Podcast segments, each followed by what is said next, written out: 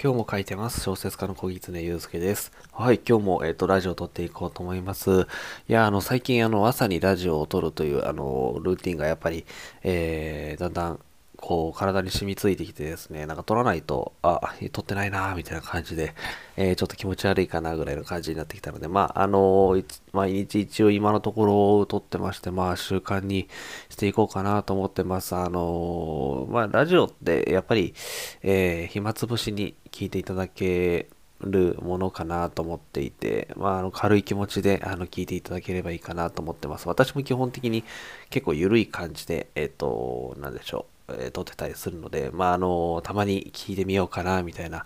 感じで聞いていただければと思います。まあ、有益なことも、あの、なるべく言っていきたいとは思ってるので、はい、何かあの参考になったりとか、えー面白かったりすれば、えー幸いです。はい、ということで今日はですね、あの、質問の方をいただきましたので、そちらの質問に回答させていただこうと思います。えーありがとうございます。では、えっ、と、届いた質問をまず読み上げさせていただければと思います。えーこんにちは。いつも楽しみにに聞いております、えー私はよく三人称一元視点で小説を書いているのですが、えーたまに一人称視点と何が違うのだろうと考えてしまうことがあります。えーよろしければその違いについて教えていただけると嬉しいです。ということで、えー質問いただきました。ありがとうございます。えっ、と、質問、えっ、と、視点についての、えっ、と、質問ですね。で、えっ、と、私もですね、質問、視点については実は、あの、あんまりこう、わかんないなってところもあるんですけれども、ちょっとあの、質問の方に回答させていただこうと思うのですが、えっと、まずですね、あの、ちょっと三人称の、えっと、一元視点というものが、えーなんだかわからないという方のために、ちょっと簡単に質問しよう、あえっと、説明しようと思うんですけど、まあ、あの小説のその視点って結構いろんな呼び方があって、あの三人称一元視点という、え呼び方とかもあったりですとか、三人称、えっ、と、単数視点とか、えー複数、単人、それに対して三人称複数視点とか呼ばれるものがあったりですとか、まあ、結構いろいろな呼び方があって、ちょっとあの私、あの結構 混乱しがちなんですけど、まあ、あの今回質問では三人称一元視点ということで、えっ、と、書いていただいてるので、まあ、結構調べるとその三人称一元視点って書いてあるあのサイトとかも多かったりするので、まあ、正しいのかなと思いつつ、まあ、多分なんかこういう呼び方の決まりっていうのは、あの、なんていうか、間違いないものっていうのが、なんかあまり規定としてないのかななんてことを思ってるので、まあ、の、三人称、えっ、と、一元視点というのはどういうものかっていうことで、ちょっといつも質問、あの、説明しようと思うんですけど、その三人称っていうのはまずその、例えば、えっ、と、一人称っていうのは分かりやすくて、私はこうこうした、えー私は廊下を歩いた、私はどこどこに行ったっていうのが一人称ですね。私はこうしたっていうふうになってるので一人称なんですけど、三人称は、えーとまあ、私小狐なので、えっ、と、小狐は廊下を歩いた、えー小狐は、えどこどこに行ったというような、え書き方をするのが三人称になってます。で、三人称、一元視点っていうのは、えっ、と、三人称、小狐っていうことで、ちょっとこう、私の目線、小狐の目線ではなくて、えっ、と、ちょっと小狐を上から見てるような感じなんですけど、ただ、そうするとですね、カメラが、あの、自分の、えー自分というか小狐のという人物のちょっとこう、上目、後ろあたりで、で、小狐を見ているっていう視点なんですけれども、普通に考えるとそれその場合って、えっと小狐というキャラクターの心情っていうのはカメラがその小狐を俯瞰して見てるのでわからないはずなんですけどその一人だけその小狐に対しての視点あの心情とか胸の内だけ描いていいというような、えー技法になってます。例えばあの例文で言うと小狐は廊下を歩いていた、えー小狐は憂鬱な気持ちでえーえーまあ、小狐は、えー、面倒くさいなと思った、みたいな、えー感じになります。で、向こうの方からですね、えっ、と、別の二郎くんという人が歩いてきたとして、その二郎、小狐の向こうから二郎が歩いてきた。で、二郎はもう面倒くさいなと思っていたっていうふうに書いてしまうと、それはもう、小狐のその心情も書いてますし、二郎の心情も書いてるので、これはもう神の視点っていうのになっちゃって、ちょっと三人称一元視点とは違うんですよね。三人称一元視点だと、小狐の心情は書いてもいいですし、いいんだけど、えーそれ以外の人の心情は書いていけはいけないというような、え感じが、まあ、あの、三人称一元視点という言われるものです。で、えっ、と、三人称の複数形とか、あとさっき言った紙の視点みたいな感じだと、まあ、あの、小狐の心情も書いていいし、えー、向こうからやってくる次郎くんも書いていいし、英子さんも書いていいし、みたいな感じで、もう全員の視点、あの心情とか、えー、内面も書いていいというのが、えー、その三人称の、まあ、いわゆる神の視点みたいな感じで、えー、呼ばれるものになっているのかなっていうふうに私は、えーと、解釈してます。まあ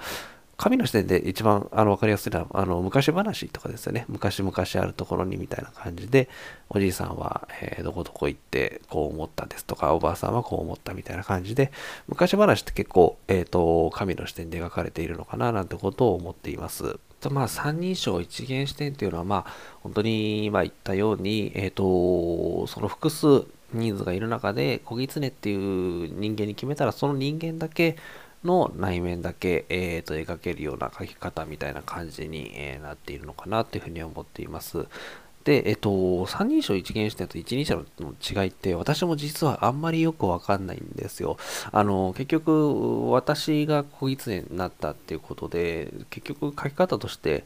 私、一人称視点だったら私は自分の心情を喋れるし、三人称一元視点だったら小狐というキャラクターだけ、え、心情を描けるので、別にどっちも変わらないんじゃないかな、なんてことを思ってたこともあるんですけど、まあ、結構三人称一元視点で、うんと、なんでしょう、一番特徴的なのは、まあ、章が変わったり、え第1章の次第2章って変わったら、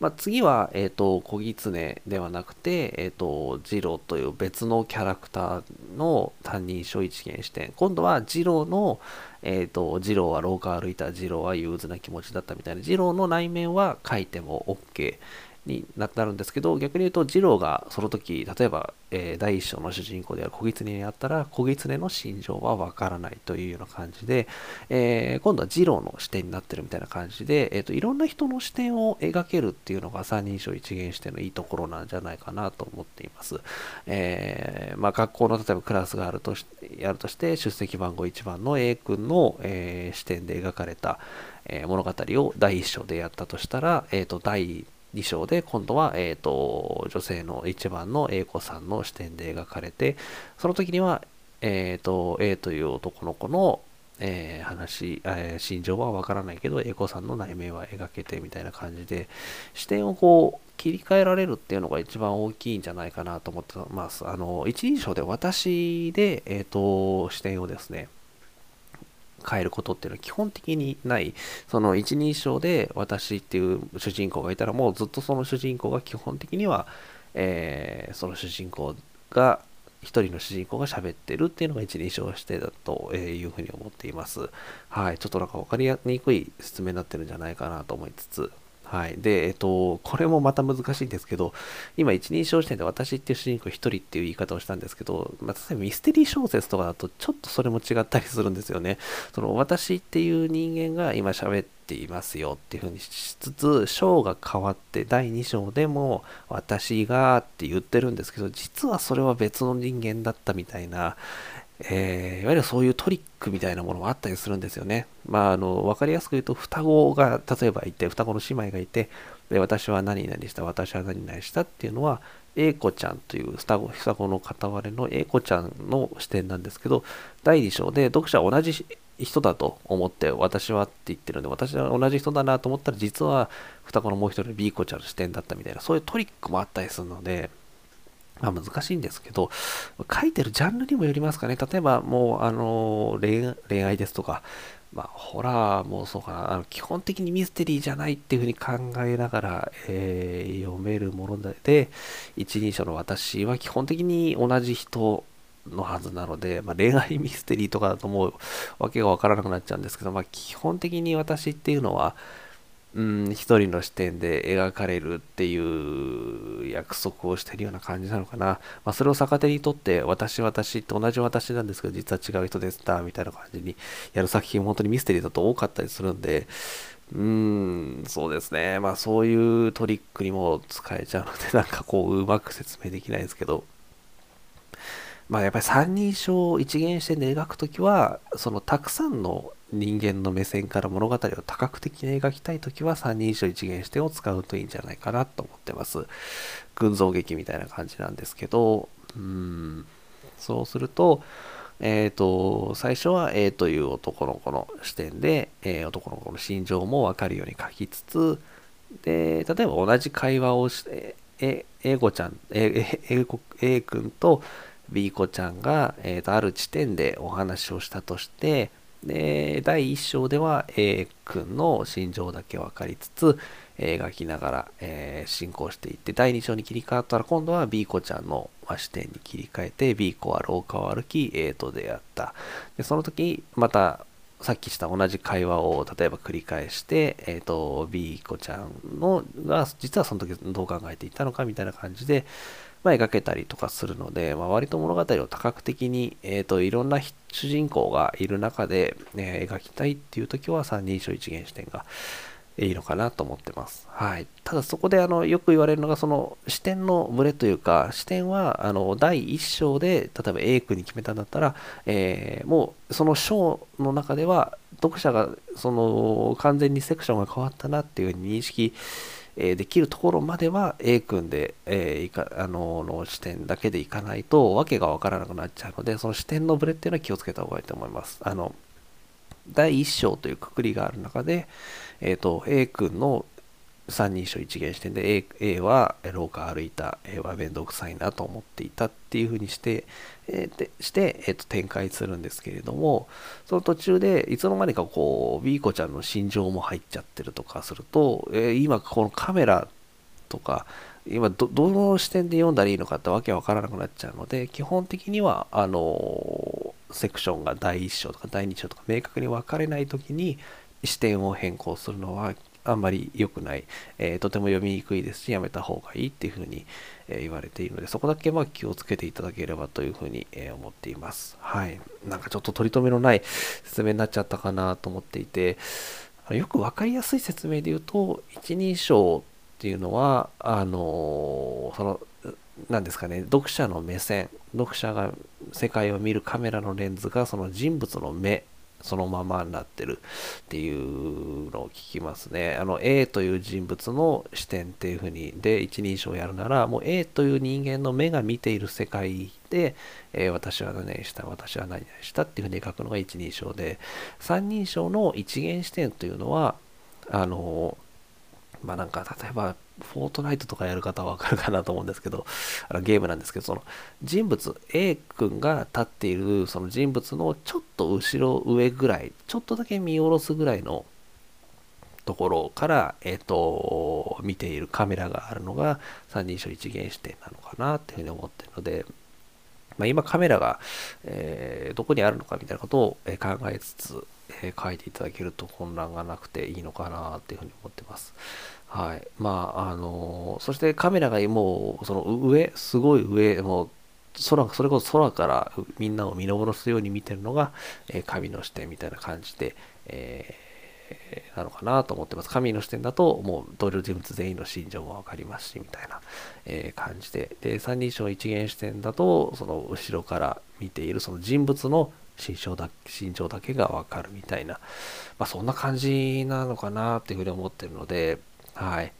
なので、あのー、まあちょっといろいろと話が広がっちゃったんですけど、えっと、三人称一元視点と一人称の使い分けって考えると、私の場合は、えっと、いろんな、その、登場人物が出てくる中で、たくさんの登場人物の心情を描きたいっていう場合には三人称一元視点を、えっと、採用してもう主人公と一緒に読者はその物語に入っていってほしいのであれば一人称を採用するっていうような、えー、感じで使い分けるのがいいのかなっていうふうに、えー、思っています。はい。で一応補足として一人称だからといって複数の人間の実は視点が描かれてましたみたいなこともあったりするんでそれはまあちょっとこう何ですかね番外編というかそういうこともあるにはあるけど、基本的には、えっ、ー、と、一人の主人公で、えー、読者に読んでってもらいたいっていうものが一人称だなっていうふうに、えー、考えていただけるのがいいのかなって思います。はい。まあ一人称でも、私は高校であるって言って、第2章になったら僕はみたいな感じになって、いや、僕って誰だろうって言ったら別の人だったみたいなことも、まああるにはあるんですけど、基本的には、うん、一人の主人公の目からその物語を追っていくっていうのが、一人称で、で、三人称一元視点で可能なのは、えー、A という人の目線から第一章描描いたけど、第二章では B という人間から描けるっていうのがいいのかなっていうふうに思ってます。はい。もし仮にあの、ずっと小説の中で A という人間だけの三人称一見してをもし使うのであれば、まあ、それは本当に一人称とあんまりほぼ変わんないのかななんてことを思っていて私も実は最近そういう作品を書いてあれこれ結局一人称だなとか思ったんですけど結局その A という人物にの上にカメラがずっとあって結局 A のだけの心情を描いてるのでこれ一人称と変わんないんじゃないかなとか思ったんですよね。はい。なんでまあうん、その主人公がずっと同じ三人称一元視点なのであれば一人称とあまあほとんど変わりはないと言えるのかなと思います強いて言えばその情景描写とかでちょっと神の視点を使っても使いやすいのが三人称一元視点なんですかね。えー、まあ、海全体がこう荒れていたみたいなことってちょっと神の視点っぽいんですよね。海全体荒れてたってその A という人間が海をまあ見てるとか近く歩いてる時に書いちゃうといや海全体って言っても A は海全体は見えてないだろうみたいな感じでちょっと紙の視点っぽくなっちゃうので、まあ、そういう描き方も三人称一元視点だとギリ許されるみたいなえ感じがあるのかなと思ってるので、まあ、そういう描写が使えるっていうのが、えー、いいのかな。私が海を見ているって一日使用してたと、海全体が荒れていたって書き方ってちょっと、まあ、おかしいっちゃおかしいのかな。私が見える範囲の海は、うーん、荒れていただったらいいですけど、海全体って書くともう神様的に海のこう全部の海が荒れてるみたいな見えちゃってるからなんかちょっと微妙かなとか思うんですけど、まあ、そこもですね実は私も気になしながらプロの本を読んでると結構入り乱れてたりするんですよね。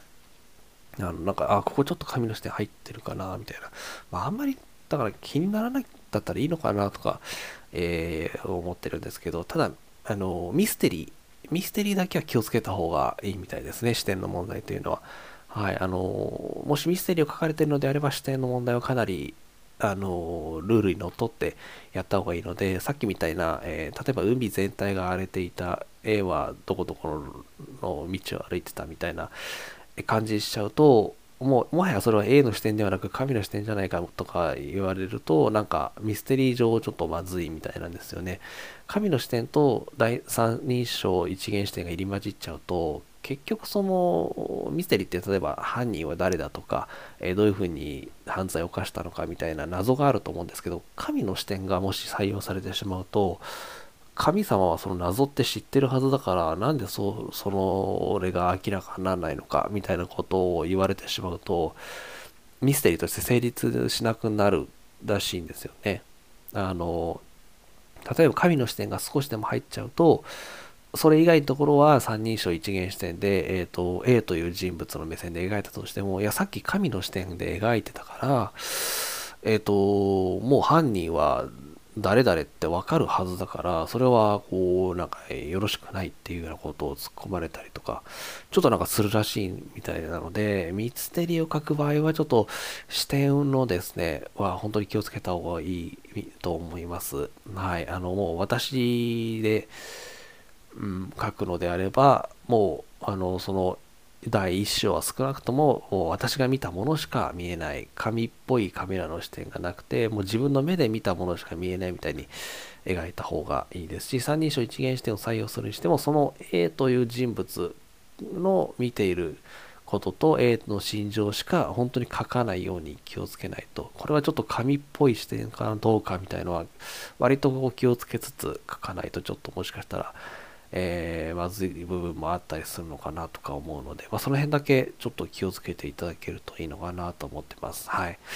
ということで、ちょっと長くなっちゃいましたけど、まあ、視点の問題って本当複雑でわけがわからないところもあるんで、私も人に教えられるように、えー、な感じでもなかったりするんですよ。はい。あの、前ちょっと YouTube でも喋ったんですけど、私三人称一元視点っていうものがあるの知らなかったんですよ。あの本当にいや小説家と名乗ってから知ったみたいなところあってどうなんだそれとか思ってたんですけど三人称って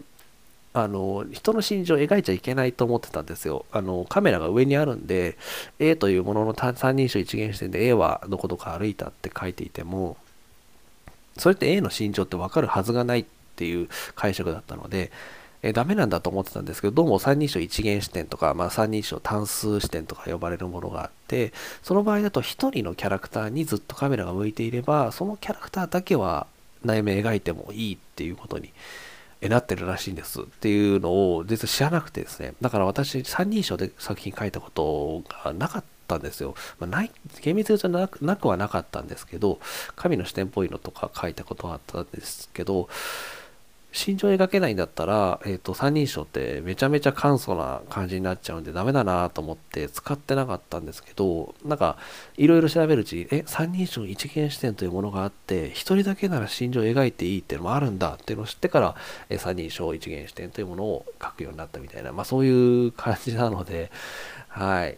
ていう、まあ、そういう感じのレベルだったので、まあ、ちょっと視点については、あの、ちょっと分かりにくい説明ばっかりになっちゃったのかなと思うんですけど、まあ、それも人によってどうも解釈が違うっぽくて、三人称はやっぱり人の心情を描いちゃいけないんだみたいな風に思っている、作家さんもどうもいるみたいなんで、まあ、そこはちょっと難しいですよね。その小説指南書とか読んで、まあ、三人称一元視点を認めてるというか、それはもう普通にプロも使ってるので、私が今読んでる方もそうなってるので、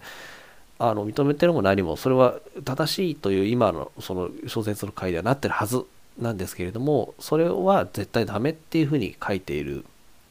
その指南書も一冊だけ私知ってるのでうーんと思いながら。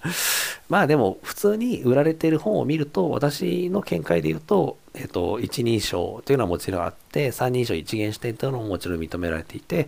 えー、三人称複数視点ですとかまあ、その神の視点っていうものもあったりするので、まあ、そのぐらいのパターンはもう一般的に OK とされているっていうふうに考えていいのかなと思ってます。はい。この視点の問題に関しては、なんか、それは違うんじゃないかみたいなことも多分あったりするかなと思うのですいません。ちょっと参考程度に聞いていただければと思います。私も勉強していこうというふうに思っています。はい。ということで、今日はあの三人称一元視点とですね、一人称の違いということで、えー、質問いただきましたので、ちょっと私のできる範囲でちょっとお話をさせていただきました。はい。